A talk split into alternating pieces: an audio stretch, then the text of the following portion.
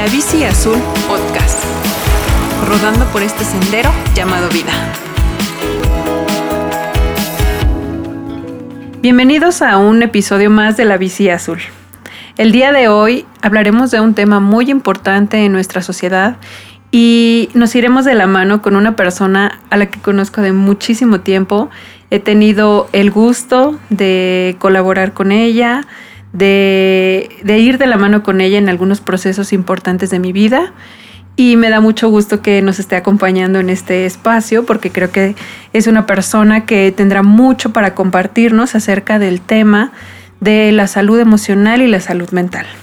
Ella es Tania de la Fuente, es licenciada en psicología y maestra en prevención integral del consumo de drogas por la Universidad Veracruzana. También cuenta con un diplomado y diversos talleres en psicoterapia cognitiva, conductual y terapia sistémica breve. Su método de trabajo está muy enfocado a la terapia breve para que las personas logren sus objetivos en un corto plazo.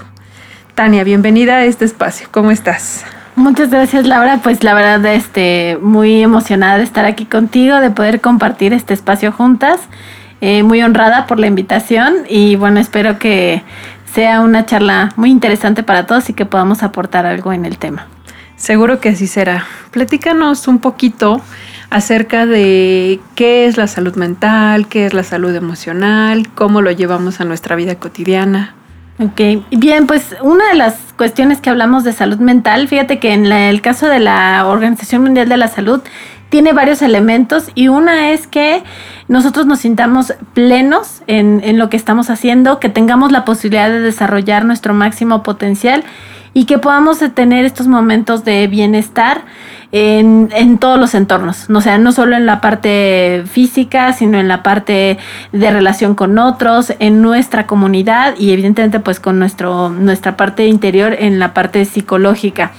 Entonces la salud mental desde, vista desde esa perspectiva a mí me gusta porque habla desde una visión muy eh, ecológica de decir, bueno, todos, todos estamos conectados y si hay algo en mi entorno, por ejemplo, que no está bien con mi familia, pues va a impactar en mi salud mental. ¿no? Y bueno, la salud mental en algunas ocasiones se ha trabajado mucho en la cuestión de generar como catálogos de trastornos que las personas tienen, que si el trastorno de depresión, que la ansiedad, que esto y eh, pues eso permite, ese enfoque permite de repente como hablar de cuándo podríamos hablar que hay enfermedad y cuándo hay salud, ¿no? O sea, la, salud como la ausencia de enfermedad. Pero esta, esta cuestión a nivel práctico de repente resulta muy difícil saber los criterios y si cumples y cuánto tiempo, ¿no? Cuesta trabajo y en algunos momentos tener un diagnóstico de salud mental puede ser sumamente exclusivo, o sea, digamos, como que te genera como que las personas te rechacen, como hay poco conocimiento puede haber esa, esa situación de que en, lugar de que te ayude a crecer, porque dices, oye, tengo esto, como cuando uno va al médico, me dicen, tienes gastroenteritis, pues tienes que hacer X, Y, Z de trabajo, ¿no? En el caso de la salud mental no ocurre así y al contrario, a veces puede ser un estigma. Entonces, de ahí que em, es una de las visiones que se trabajan tiene que ver más con la parte de la salud emocional, que tiene que ver si estás en bienestar en, en tu entorno, contigo mismo, o estás en una situación de malestar. Y la salud de, emocional habla que cuando te sientes bien, pues regularmente tienes un mejor manejo de emociones, tienes una situación de estar buscando siempre em, desempeñarte mejor, tener metas, sentido de vida, tiene que ver también con esta posibilidad de ir buscando desarrollarte y no solo tú, sino que impactes positivamente a los que te rodean. Entonces, para mí la salud emocional como que es un, un elemento de más flexibilidad y que cuando alguien tiene un problema de sufrimiento no necesariamente se encasilla en un diagnóstico, sino más bien hablamos de qué es lo que te está pasando y qué necesitas aprender a desarrollar para dejar de sentir ese malestar. Entonces desde ahí ese es mi enfoque. Oye, fíjate que dijiste algo como muy interesante que fue el tema de esta falta de conocimiento, ¿no? O sea, realmente, ¿qué tanto estamos preparados para para trabajar estas cosas no solo desde la parte individual, sino también desde la parte social, ¿no? O sea, cómo nos acercamos a nuestra familia y le decimos, oye, es que me siento mal, oye, es que creo que no estoy eh, funcionando bien, mi cuerpo no está bien, mi mente no está bien, no puedo dormir, no sé, como algunos de esos síntomas, ¿no? O sea, es una cuestión donde se vuelve como un reto y porque realmente pues no es algo como en lo que nosotros estemos muy familiarizados, no es algo que te enseñan como te enseñan a leer, te enseñan a escribir, es algo que tenemos como incluso muy, muy en la esquina, ¿no? Como que no lo volteamos a ver tanto. Sí, eso, em, digamos, en la tradición médica, básicamente cuando se habla de salud mental, inmediatamente lo que entiendes es como el psiquiatra, es el hospital ahí, este psiquiátrico con gente que está fuera de sí misma, en, fuera de contacto de la realidad. Y eso pues evidentemente no es salud mental, digamos, ese es un extremo y donde este de repente se ha encasillado y bueno, desafortunadamente en nuestro sistema de salud, híjole, una de las cosas que ahorita, ahorita con el tema de la pandemia, hay una gran carencia porque no hay especialistas em, que estén pudiendo atender ¿no? a toda la demanda que pudiera estar habiendo en cuanto a la parte de las necesidades de atención psicológica. ¿no? De hecho, una de las cosas que se ha demandado es que el psicólogo, así como hay médicos de primer nivel, ¿no? de que llegas y oye, me tengo una gripa, oye, me duele la muela, lo que sea, y que son esta primera e, este primer contacto y que de ahí puede ser que si tu problema es muy grave, pues te derivan a uno más especializado, que hubiera también la posibilidad de acceder al servicio psicológico de esa manera y no sucede así. En muchos programas de seguros médicos no lo incluyen, incluyen otras especialidades, pero psicología no. Entonces, eso nos habla que inmediatamente ponemos a la parte de la salud mental como algo que está así, ¿no? como tú bien lo dices, en la esquina, poco atendido, poco reconocido y bueno, esto eh, hasta muy, muy poquito atrás, o sea, más o menos te estoy hablando como en los 2000, yo creo, en el inicio de los 2000, se empezó a hablar de la importancia de las famosas habilidades para la vida, habilidades socioemocionales, que actualmente apenas en México este, en este año, y, y, bueno, un poquito desde el año pasado que se empezó a gestar el nuevo modelo, se está incluyendo, ¿no? Se está incluyendo como materia para enseñarles a los niños cómo hay que manejar nuestras emociones, primero cómo hay que identificarlas, cómo hay que en el momento de identificar cuando alguien ya no está del todo bien y qué hacer un poquito en esa, en esa situación. Y bueno, pues qué bueno que a nuestras nuevas generaciones, a los niños que están ahorita este, en primero de primaria, en este primero de secundaria, que también ahí las están incluyendo, se les está poniendo como materia ya dentro de un plan curricular. Pero antes era más bien como una materia extracurricular y para los escuelas que les parecía interesante este enfoque, ¿no? Y de ahí que pues finalmente no podamos eh, de repente tener como la posibilidad de hablar de ¿y cómo me siento? ¿Y cómo estoy ante esto?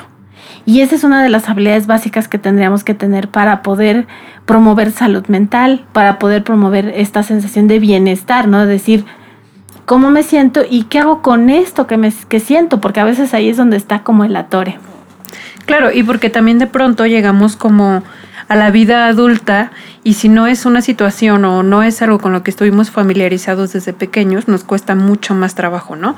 En, hay muchos entornos en los que de pronto hablar de ir al psicólogo, de ir a terapia, de eh, conectarnos con nuestras emociones, nuestros pensamientos, justamente trae todos estos paradigmas de que no voy al psicólogo porque no estoy loco, porque no lo necesito, porque eso es para un, esquema mucho más grave. Cuando en realidad de pronto en nuestra vida llegamos a tener, ¿no? Esos episodios que nos generan estrés, ansiedad, que nos pueden generar como este quiebre emocional donde realmente no nos sentimos nada cómodos. exacto. Em, de hecho, por ejemplo, una de las cosas que vemos de manera natural es que todos a lo largo de nuestra vida pasamos por crisis crisis de vida, ¿no? Este, cuando dejas de ser niño pequeño a ser niño más, más mediano, digamos ahí por ahí de los siete u ocho, es un cambio, cuando vas a entrar a la adolescencia es otro cambio, cuando estás en la adultez dejas la escuela y entonces entras a otro ritmo de trabajo. Y en cada momento donde hay cambios significativos, pues es un momento de crisis. Crisis que si de repente no procesas adecuadamente, híjole, ahí, ahí es donde empieza a generarse el malestar la inconformidad, eh, la sensación de vacío, de poco sentido de vida. Y eso a la larga, pues bueno, ya lo hemos visto en temas eh, de lo que hablan eh, las investigaciones, es que, por ejemplo, alguien que está, que le cuesta trabajo tener un sentido de vida claro, pues empieza a tener tendencias de depresión, algunas ideación suicida. Justamente estamos en, en, esta semana que se celebra el Día Internacional de Prevención del Suicidio, el 10 de, de septiembre, y una de las cosas que se está hablando mucho es cómo poder identificar en niños, niñas, adolescentes, algunos indicios que nos hablen de que no están bien y que no sea cuando ya están en una situación de hacerse daño, ¿no? A sí mismos. Entonces, sí creo que esa parte eh, nos han, culturalmente en México nos enseñan que está padre reírse, que está muy bien este, echar como fiesta, pero no está bien hablar de cuando estás triste, ¿no? Es más, casi siempre cuando alguien empieza a hablar un poco de esta situación de tristeza es como, pues nos mofamos de eso, nos burlamos. En el caso de esta parte cultural decían, bueno, es que los mexicanos hasta se pueden reír de la muerte, una situación que para algunos otros contextos es sumamente eh, mesurada la expresión emocional, la expresión, no, para nosotros es una fiesta, como todo, ¿no? Entonces pareciera que siempre estamos como enmascarando las emociones, todo tiene que ser felicidad, alegría, buena onda, y no le entramos a esta parte de que a lo mejor hay tristeza de fondo, hay enojo, hay miedo, eh, y que bueno, eso después el problema que pasa es que la gente lo saca de otras maneras, lo somatiza, ¿no? En, la, en alguna enfermedad, empieza a tener conflictos, empieza a tener problemas de consumo de sustancias, y desde ahí que la importancia de que hay que hacer labor preventiva, ¿no? Sí, fíjate que ahorita me hiciste recordar una historia de mi familia que yo creo que nos marcó mucho y fue que cuando yo tenía ocho años mi abuelo paterno falleció. Mis padres son muy jóvenes, entonces mi papá en ese momento tenía 28, 29 años. Y fue una situación sumamente fuerte porque mi papá era una persona muy cercana con el suyo, se llevaban muy bien, lo cuidaba, etcétera, ¿no? Entonces fallece mi abuelo y pues comienza como toda esta tradición de, del ritual y del funeral y todo eso. Pero recuerdo que mi papá todo el tiempo estaba enojado después de eso. Esos días en los que él se sentía mal, en los que eh, no podíamos poner música, no podíamos ver televisión, estábamos en un completo luto que nos duró muchos meses en la casa. Entonces, incluso mi papá llegó a tener problemas de salud en ese momento por, bueno, a causa de, esta situación, ¿no? En el, en el momento no lo sabíamos, no estábamos informados de lo que pasaba. Y recientemente, que nosotros volvimos a tocar el tema hace un par de años, fue muy sorpresivo para mí darme cuenta que mi papá estaba en una depresión por ese punto de inflexión tan fuerte, ¿sabes? Fue un cambio muy difícil en su vida, fue un cambio que le costó y que hasta la fecha de pronto pues se cumple el aniversario, etcétera, y él lo recuerda con mucha tristeza. Pero de verdad me costó mucho trabajo darme cuenta porque y me dolió porque realmente no teníamos la información necesaria, ni siquiera teníamos la educación de que probablemente mi papá estaba padeciendo algo mucho más grave o algo que se le salía del control de sus manos y, del control en general de la vida, que, que lo llevó a tener todo este malestar, ¿no? Mi hermana y yo tuvimos la posibilidad de, hablar de salud emocional y de salud mental cuando estaba en secundaria, cuando yo estaba en, universidad, y tuvimos la oportunidad de, que personas especialistas nos guiaran, nos apoyaran en ciertos procesos. Pero recordar e ir a esa parte de, de mi papá me hizo reflexionar mucho sobre la salud que muchas generaciones han ido soltando, ¿no? Y que realmente no le han puesto mucha atención precisamente por estos estigmas, por estos paradigmas de que es algo malo, algo de lo que no se habla y algo que uno vive por mil cosas, para no causar molestias, porque no estoy mal, porque no sabemos a veces de pronto cómo manejarlo y son casos muy complicados, o sea, son casos de verdad muy difíciles. Sí, e-, efectivamente, y ahorita tú comentaste una variable más que yo le pondría el tema género. O sea, no es lo mismo ser una mujer triste que un hombre triste. Eh, y, que entonces, ¿qué se transforma? Pues entonces en el caso de los hombres hace 20 años es como de, no, yo no hablo de mis emociones, eso es para débiles, eso, eso son de viejas, ¿no? Así de, de en esa forma muy despectiva. Y, y, eso hace que entonces para muchos hombres el, el, el salvar esa barrera, ¿no? Del género, eh, es muy fuerte y entonces no hablan de lo que sienten, no hablan de lo que les pasa. Eh, y, de ahí que en un momento dado se generen situaciones diferentes, o sea, a partir de una situación que tuve, que pude haberlo más o menos manejado y sobrellevado, ¿no? Puede volverse una situación problemática a nivel de impacto de salud este, física, adicciones, ¿no? Desarrollar todo un trastorno, porque bueno, evidentemente el tema del trastorno es que nos habla que una persona por lo menos ha pasado tres, cuatro meses en una situación, por ejemplo, en el caso de depresión, de tristeza profunda, ¿no? De desesperanza y eso cómo va cortando su calidad de vida, la calidad de vida de los que le rodean, ¿no? Difícil para todos sobrellevar y además de que de repente no se entiende. Oye, pero si estás bien, si tienes una familia, si puedes seguir, ¿por qué no continúas? ¿no? Entonces de ahí que em, de repente cuesta mucho trabajo entender por qué alguien está tan triste si todos los demás estaban pues bien, ¿no? O, más o menos iban sobrellevando la situación, ¿no? Era más fácil. Entonces, en el caso de los hombres también ha sido todo un tema el poder romper esos paradigmas de, machismo, ¿no? Y, bueno, pues es el reto ahora, ¿no? Invitar a, los hombres y a las mujeres también a facilitar esos diálogos. Sí, fíjate que también yo creo que existen situaciones en el entorno que nos han llevado a, que salgan a flote todas estas situaciones. No lo vimos ahorita con el tema de la pandemia. Muchas de las empresas estaban muy preocupadas por cómo sus colaboradores podían llevar el tema emocional al, estar en casa, porque al final el tener diversas actividades pueden ser factores de distracción, ¿no?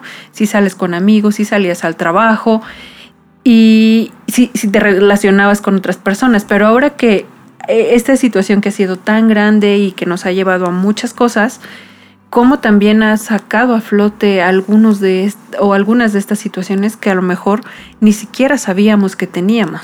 Exacto, que esa es, una de las cosas de por qué en algún momento se ha, a nivel internacional se ha levantado la voz de decir necesitamos atención psicológica para de manera masiva, ¿no? De manera que sea mucho más accesible tenerla porque, eh, como tú acabas de decir, el confinamiento nos llevó a, a toparnos con, por ejemplo, la situación de he perdido mi espacio de trabajo, he perdido mi contacto social, he perdido, aunque sabemos que es una situación que pasará en el momento, el dolor es intenso, la molestia, ¿no? Hemos visto estadísticas donde también hablan de que el tema de violencia familiar creció, porque entonces sí, medio nos llevábamos, nos tolerábamos y ahora todo el tiempo juntos, estar constantemente rozando, rozando, pues eso incrementa, ¿no? Las posibilidades de que haya estas situaciones de, de violencia al interior de las familias, donde se supone que son los espacios seguros, ¿no? Entonces ahí es donde está fuerte esta situación o, la parte ansiosa, el estar pensando que el mundo de allá afuera se vuelve se vuelve peligroso para mí, eh, qué tantas posibilidades puede ser de que yo me contagie, contagie a otros, se puedan morir mis familiares, pues yo no quiero cargar con esa situación. Y bueno, también de ahí que viene mucho el, ahorita lo que estamos viviendo es eso, ¿no? Cuestiones de ansiedad, cuestiones de tristeza, y em, que van relacionadas con el tema de la pandemia y yo creo que también a veces enojos, ¿no? De donde dices, bueno, frustración de por qué estamos ante esta situación donde no podemos hacer mucho. Oye, Tania, ¿y cómo podríamos empezar a hablar de esto? ¿Cómo comenzamos a generar un diálogo de esto? O sea, ¿cómo, cómo crees tú que podamos verlo en estos entornos seguros, como decías, en, en el caso de la familia, de la casa? ¿Cómo empezar a hablar de la salud emocional y la salud mental? Yo creo que una de las cosas que le, apostamos mucho en la parte preventiva tiene que ver con la educación emocional. Y esto es generar espacios dentro de la familia para poder hablar sobre lo que nos pasa. Pero no como de ahora nos vamos a sentar solemnemente a hablar de lo que me pasa. No, sino un, un diálogo más cotidiano y de entrada a veces hasta ponerle vocabulario a lo que sentimos. Si no le ponemos palabras a lo que sentimos, difícilmente de repente pueda ser como una cuestión de regularlo. Entonces es enseñar a los niños, a los adultos, palabras para decir lo que siento. Yo me siento con esto así, o sea, ¿no? Nerviosa, triste, incómoda, em, en fin, no nada más como en el bien, mal, X, ¿no? Porque entonces se limita nuestro vocabulario y pues hay más o menos, ¿no? O sea, no me estás diciendo cómo te sientes realmente, ¿no? A ver, ¿qué hay detrás de ese más o menos o de ese mal o de ese bien? Entonces, una de las acciones que yo diría es promovamos tener palabras para nombrar lo que sentimos. Promover espacios de diálogo donde sea, eh, por ejemplo, el típico que las mamás de adolescentes dirían, es que yo le pregunto cómo le fue, o de niños, ¿eh? ¿Cómo le fue en la escuela? Y dice, qué bien, ¿no? O le dice, oye, ¿qué hiciste? Nada, ¿no? Entonces, ahí más bien es identificar, oye, a ver, cuéntame qué actividades pusiste y cómo te sentiste y qué pasó con esto y luego qué pasó con los otros. Que esos diálogos de contar un poco lo que nos pasa puedan empezar a darse como de con mayor frecuencia, de mayor transparencia y que no nada más sea de los hijos a los padres, sino de los padres a los hijos. Cómo me fue a mí en el trabajo, qué está pasando, porque eso ayuda entonces a tener un espacio para poder hablar de de cómo me estoy sintiendo, esa es una. Y la otra, pues trabajar con estrategias para manejar la intensidad de mis emociones. Si yo tengo estrategias para poder expresar lo que siento y no solo desde la manera verbal, ¿no? Por ejemplo, pintar, escuchar música, eh, poder explorar a lo mejor otras maneras que a lo mejor cuando yo estoy enojado en lugar de gritar y pelearme y después, claro, puedo decir disculpas, más bien es como, a ver, me contengo, respiro, me doy una vuelta un rato antes de lanzar gritos y ofensas a otros. Empezar esas estrategias que se vayan implementando como parte de la cotidianidad, pues ayudaría mucho eh, a hacer esta parte preventiva y evitar que caigamos en un tema de salud. Y la otra es siempre abrir la puerta a decir, oye, si te sientes mal, no es, o sea, dime qué te pasa para que podamos ayudarte y canalizarte al lugar adecuado donde alguien especializado pueda ayudarte a salir de esa situación. Sí, de pronto creo que tiene mucho que ver también cómo se realiza ese diagnóstico y cómo realmente decidimos atenderlo, ¿no? Porque es algo que ocurre muy de forma muy cotidiana. Uno simplemente cuando uno va al médico y de pronto dice, ¿sabes qué? Me duele el oído y creemos que tenemos algo en el oído cuando en realidad lo que tenemos es una infección en la garganta, ¿no? Entonces es un síntoma que nos está reflejando a lo mejor alguna otra cosa que no hemos identificado con mucha certeza, ¿no? Y, y yo creo que también es importante que sí, como dices tú, que existan estos diálogos en la familia y que no, no creamos que, o, sepamos diferir más bien cuando es algo que tenemos controlado o es algo que ya se está saliendo de las manos, ¿no? Porque de pronto incluso nuestro entorno inmediato, personas de nuestra familia, nuestros amigos y demás, no saben qué respuesta dar, ¿no? Cuando escuchan este mensaje de no me siento bien, estoy triste, eh, me siento muy decaído y demás, ¿no? Sí, eso es, eso es algo cierto, porque a veces de repente hay como el susto, así de, ¿Y ahora qué hago? ¿Qué le digo? ¿Cómo le digo? Casi siempre la, respuesta inmediata eh, para no meterse en problemas es como, ah, órale, bueno, este, qué pena, ¿no? O, no, échale ganas, hombre, hay que estar bien, mira, el sol está radiante, este, tenemos vida, y estas frases que dices, oye, no, no le, esa, esa situación a la persona, lo, la única señal que le manda es que entonces no puede hablar de eso, ¿no? Porque entonces incomoda a los otros, los pone nerviosos. Em, ahí entendería el tema, ahí entraría la parte, otra habilidad que sería la empatía. Es decir, que yo pueda decir, wow, no sé muy bien cómo te estás sintiendo, pero me duele verte así. Eh, cómo te puedo ayudar, ¿no? Y a lo mejor te puedo ayudar es buscando ayuda o con otras personas, o a lo mejor el simple, la simple escucha ¿no? La, escucha activa, presente, donde yo voy entendiendo lo que te está pasando, hace la diferencia en la comunicación. Entonces, en la parte yo lo que diría sería esa parte empática, ¿no? ser más empáticos y compasivos, sin juzgar al otro, porque a veces queremos ser empáticos, pero ponemos nuestro juicio de valor, ¿no? De, no, no deberías de sentirte así, o, ay, ¿por qué te sientes así? Échale ganas, ¿no? Y ahí entonces estamos mandando la señal de que la persona lo que siente es inadecuado está mal sentir esto, es inapropiado, entonces pues es, sé que entonces no puedo hablar de eso, porque voy a generar esa situación. Hay quienes en un momento dado se asustan tanto que entonces a veces es como de, no me dijo nada, ¿no? te dije y la respuesta es, oye, ay, oye, tal cosa, ¿me pasas aquello? ¿No? Eh, claro. ahí entonces inmediatamente también es otro mensaje de comunicación de, lo que me estás diciendo no, no sé qué hacer con esto o no me importa, ¿no? Entonces yo creo que también la parte de empatía sería un, una gran labor de decir, cuando alguien te diga algo así, escucha, escucha y, y entiende un poco por qué se siente así y ve que, en qué le puedes colaborar. ¿no? no necesariamente hay que hacer sentir bien a la gente, es solo escuchar decir, ¿eso es lo que necesitas o que necesitas de mi parte? Claro, y también creo que es muy válido decir, no, o sea, como decir, no encuentro las palabras para decirte algo o eh, tal vez no entiendo el 100% lo que estás viviendo porque no lo he tenido, pero entonces podemos generar como, un, como una conexión con la persona, ¿no? Y entonces es probable que no tengas la solución, de hecho en la gran mayoría de las situaciones seguramente no vamos a tener la solución cuando escuchamos eso, pero sí vamos dejando que el canal fluya, ¿no? Vamos dejando que, que, la comunicación y la emoción se vaya viviendo y que la persona pues sienta que tiene un espacio donde lo pueda desahogar, ¿no?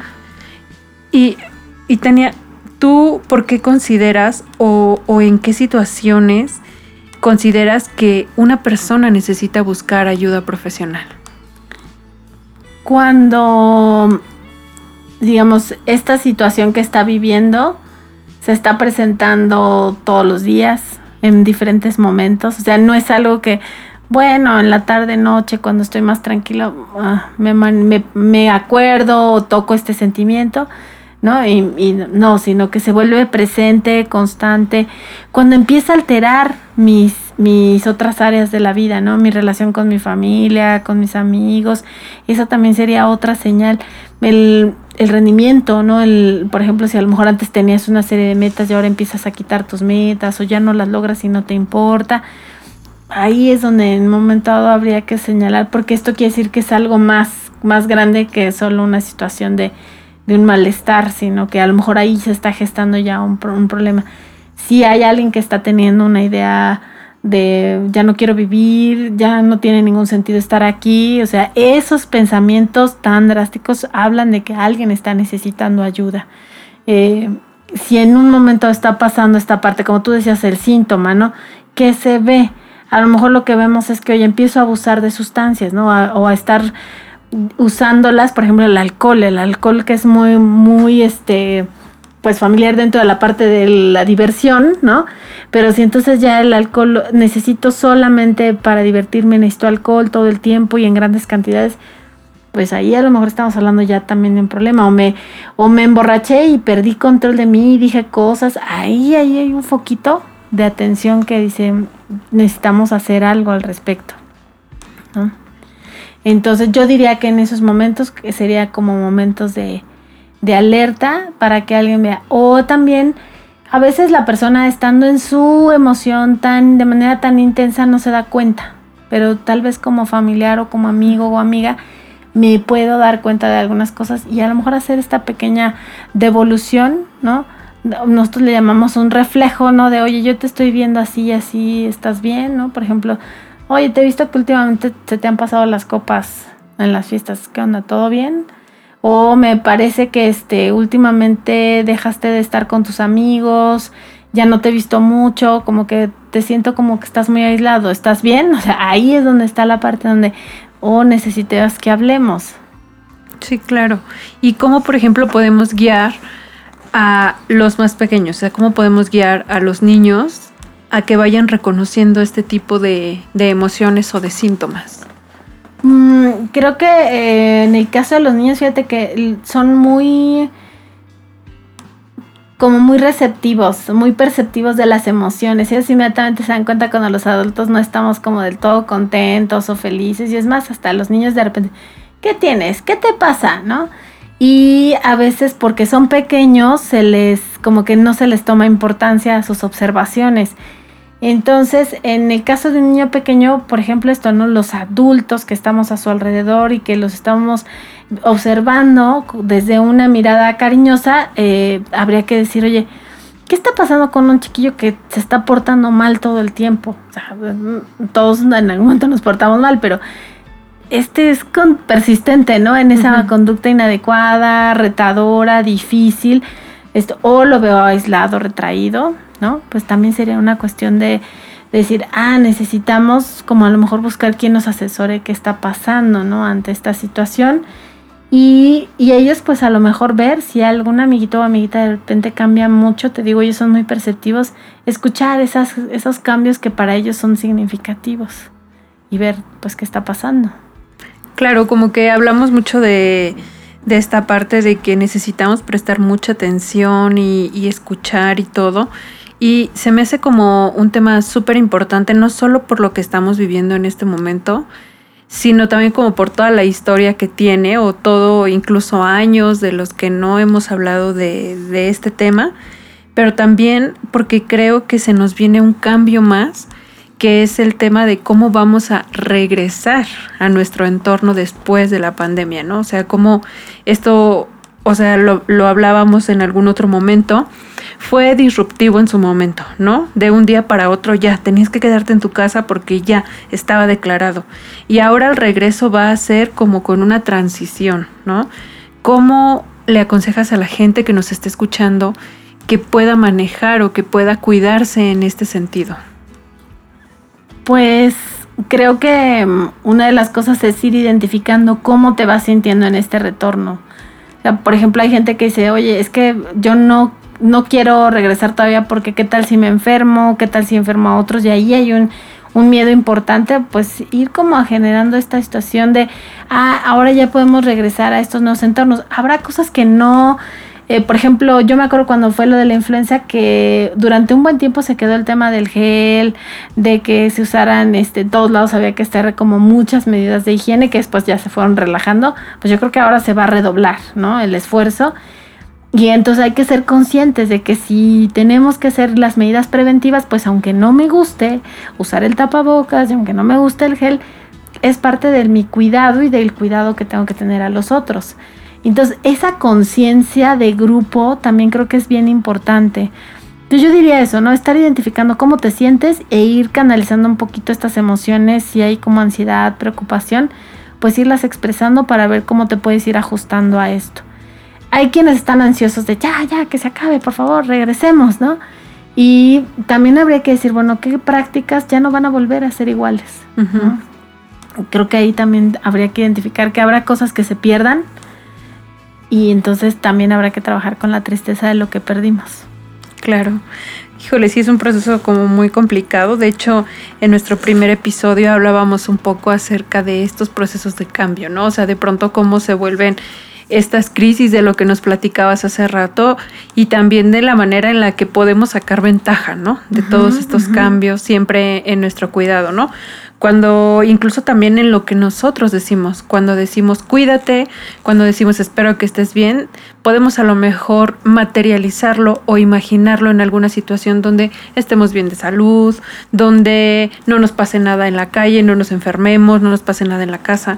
Pero también ese mensaje del cuídate creo que podría tener una amplitud tan grande como cuida tus emociones, cuida tus sentimientos, cuida tus pensamientos, ¿no? O sea, ese cuidado de una manera mucho más integral para realmente tener este bienestar del que hablábamos.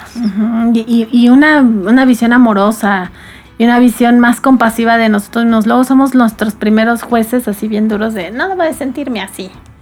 Más bien es como, más bien sí, me siento así y qué hago con esto o entiendo que, la, que esta situación me está generando tal cosa y entonces cómo expreso esa situación, ¿no? Para poder ajustarla. Entonces más bien es eso, date permiso de sentir y de ir ajustándote, encontrando tu nuevo espacio. Claro. Ay, Tania, pues te agradezco muchísimo de verdad que hayamos compartido este espacio, esta conversación Espero que a todas las personas que nos están escuchando realmente los haga conectarse consigo mismos, con sus emociones, que, que vivan este periodo de transición tan importante a nivel global de una manera mucho más sana, mucho más óptima. Y pues nada, les agradezco mucho que nos sigan escuchando. Les recordamos que todos los jueves estaremos publicando un episodio. También tenemos los martes bicicleteros, donde hacemos recomendaciones de pequeños negocios eh, a los que ustedes también pueden acudir o pueden visitar en sus redes. Y pues nada, te agradezco mucho Tania por el espacio, espero que podamos coincidir en algunos otros momentos y espero que tú también estés muy bien.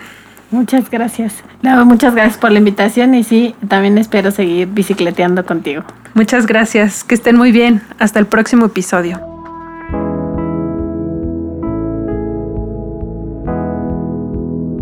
La Bici Azul Podcast. Rodando por este sendero llamado vida.